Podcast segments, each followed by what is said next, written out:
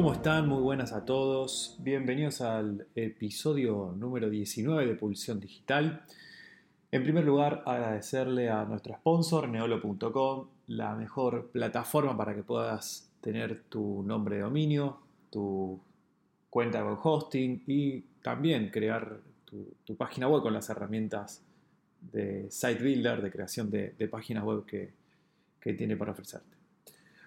Hoy vamos a hablar este, brevemente sobre un tema que la verdad es que me tiene bastante preocupado en los últimos días, porque me encontré con distintas personas que, hacían referencia a cuántos followers tenés, cuántas views tenés en, un video de YouTube.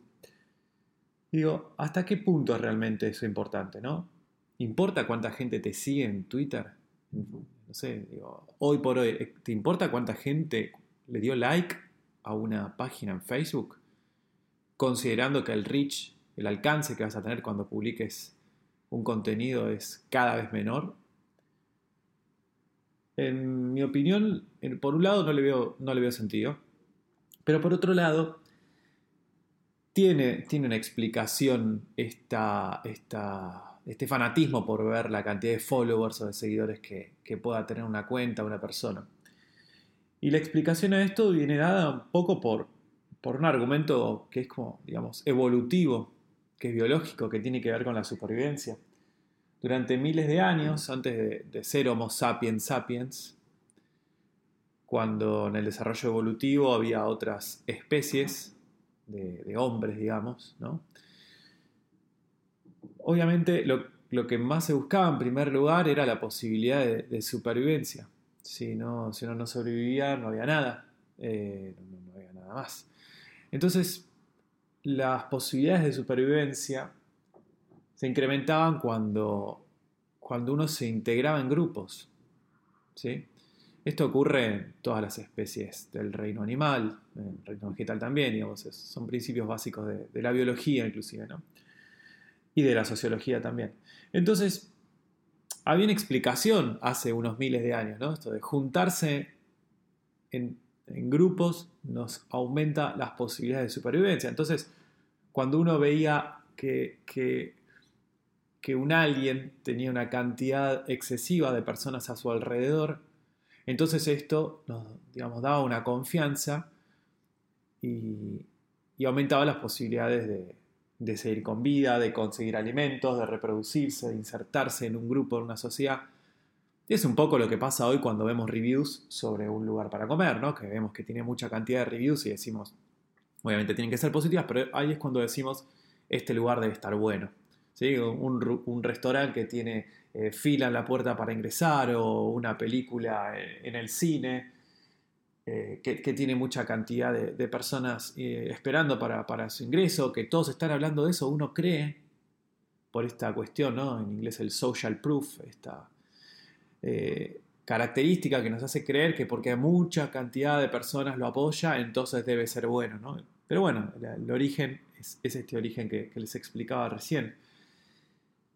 Y en redes sociales uno cree lo mismo, ¿no? Que porque una persona tiene mucha cantidad de followers en, Twitter o muchos también, bueno, seguidores en LinkedIn o muchas conexiones, muchos likes en Facebook, es, es crack, ¿no? Y, la realidad lo que, lo que estuve investigando en estos últimos días, que es algo que me tenía, digamos, sin poder dormir, es que hay algunos personajes en, YouTube, en LinkedIn, en Twitter, etcétera, que tienen una cantidad abismal de, de seguidores que pueden ser reales o no, esa es otra discusión, pero que los contenidos que generan son contenidos en un punto payasescos, ¿no? Entonces, si genera contenidos payasescos y la calidad técnica de la información que proveen no es la óptima, pero tienen cientos de miles o millones de followers, entonces uno dice, hay que generar ese tipo de contenido.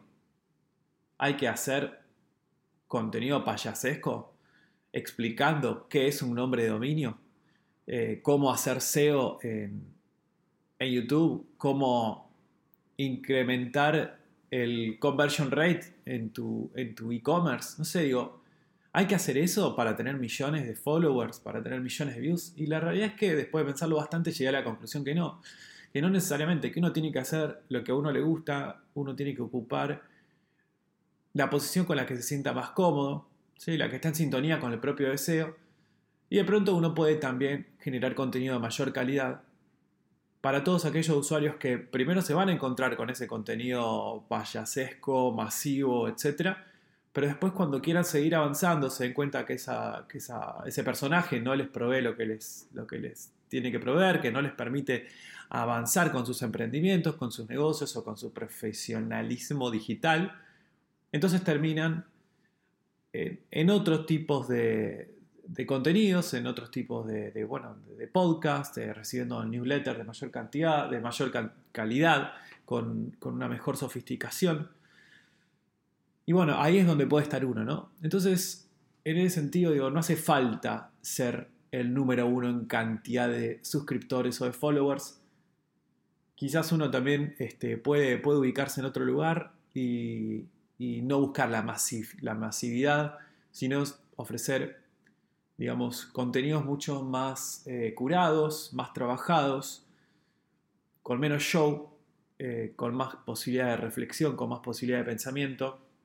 Y en definitiva, llegando a la audiencia que uno quiere llegar, ¿sí? Porque, porque uno se termina dando cuenta que uno no quiere llegar a todos, uno quiere llegar solamente a las personas que realmente valoran lo que uno tiene para decir, que aquellas personas a las que uno les puede cambiar eh, la vida, el trabajo, les puede mejorar lo que están haciendo, ¿no? Entonces, no hace falta que sean todos. Van a ser algunos, van a ser muchos menos, pero, pero uno va a estar llegando igualmente y va a estar cumpliendo su objetivo. Entonces, no hay que dejarse llevar eh, por esta obnubilación eh, que, digamos, que, es a la que nos lleva la sociedad, ¿no? De, de, que hay que ser el número uno en ventas, el número uno en views. No, la verdad es que no hace falta para nada. También el querer llegar a ser el número uno nos puede llevar a, por ejemplo, en un medio digital, puede llevar al medio digital al clickbait, ¿sí? a esta eh, técnica, esta disciplina, esta forma de trabajar en la cual lo único que se busca es incrementar la cantidad de clics acudiendo a titulares y a fotografías, eh, imágenes y demás que, que no proponen calidad, sino que lo que proponen es eh, amarillismo, de alguna forma, ¿no? Que quizás este, proponen, te venden el clic muy bien, con un muy buen titular, una imagen, pero cuando entras el contenido es pésimo y quizás ni siquiera está respondido a lo que uno quería, pero uno vuelve a caer una vez más en, las trampas ¿no? del, del, clickbait una y otra vez, porque bueno, es tanta la cantidad de contenido que se genera en Internet que uno siempre termina cayendo en eso. Pero bueno, como conclusión, esto, ¿no? Eh, uno tiene que generar contenido para la audiencia a la que uno quiere llegar. No hace falta generar contenido para todo el mundo. Y con respecto a esto, también un par de recomendaciones o de tips.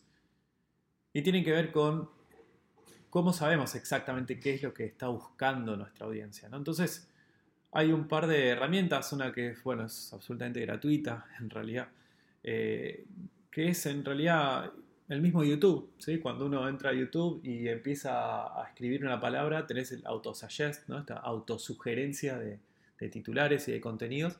Y lo mismo ocurre con Google. Entonces uno puede empezar a escribir, por ejemplo, cómo crear una página web y entonces van a aparecer un montón de otras sugerencias y fíjense, cuanto más extensas son las, las sugerencias, cuanto más palabras incluye, cada uno de esos puede ser un artículo, puede ser un video, ¿sí? Un artículo en el caso que sea para Google, un video en el caso que sea para YouTube. Un contenido, uno puede generar un contenido explicativo a partir de esas palabras. E inclusive puede utilizar asteriscos en el medio de la palabra, en el medio de la frase. Eso les va a permitir eh, visualizar un montón de otras palabras que también buscan las personas. Ahora, esto les va a dar información sobre exactamente cómo su audiencia busca determinadas palabras, pero ustedes no van a saber cuántas veces se buscan estas keywords, ¿sí? cuántas veces se hacen estas búsquedas en YouTube en Google. Bueno, para eso hay una herramienta que es ahrefs.com. Eh, la pueden probar 7 días a 7 dólares, después hay una suscripción paga. Este, con probarla 7 días inicialmente ustedes ya van a poder obtener bastante información, es un precio bastante accesible y les va a permitir saber específicamente eh, a través de la utilidad que se llama Keyword Explorer, ¿sí? que es como el investigador de palabras clave. Ustedes van a poder elegir Google, van a poder elegir YouTube, poner algunas palabras clave y la herramienta va a hacer este trabajo, el que yo les estaba sugiriendo recién manualmente, pero la herramienta lo va a hacer de forma automática, empleando eh, palabras relacionadas y demás, y les va a poder decir un listado de frases que busca su audiencia y los volúmenes de esas búsquedas. Es decir, van a poder dimensionar cuántas búsquedas se realizan mensualmente utilizando esas palabras clave. Entonces, con eso ustedes podrían generar contenidos que actualmente está buscando su audiencia y que sean contenidos obviamente eh, bueno, de mayor calidad que los que están realizando sus competidores. Cuando digo sus competidores no me refiero a sus competidores que están en la cabeza de ustedes, sino a los competidores que están en los resultados de búsqueda, ya sea de Google, o de YouTube. Así que eso sería un poco este, algunas, algunas recomendaciones para poder pensar contenidos a partir de lo que realmente busca su audiencia y también con este insight, con esta reflexión que, que como les decía no me dejaba dormir y que quería compartírselos y es que no hace falta tener millones de views, no hace falta tener millones de followers, solo hace falta que nos lean y nos escuchen las personas que nos tienen que leer y nos tienen que escuchar. Por último, los invito a que se sumen al canal de Telegram, nos pueden buscar como Pulsión Digital o desde el navegador escriben t.me barra Pulsión Digital. También estoy a disposición, me pueden buscar en casi todas las redes sociales. Mi nombre es Esteban Servi. Un abrazo grande y nos escuchamos la próxima.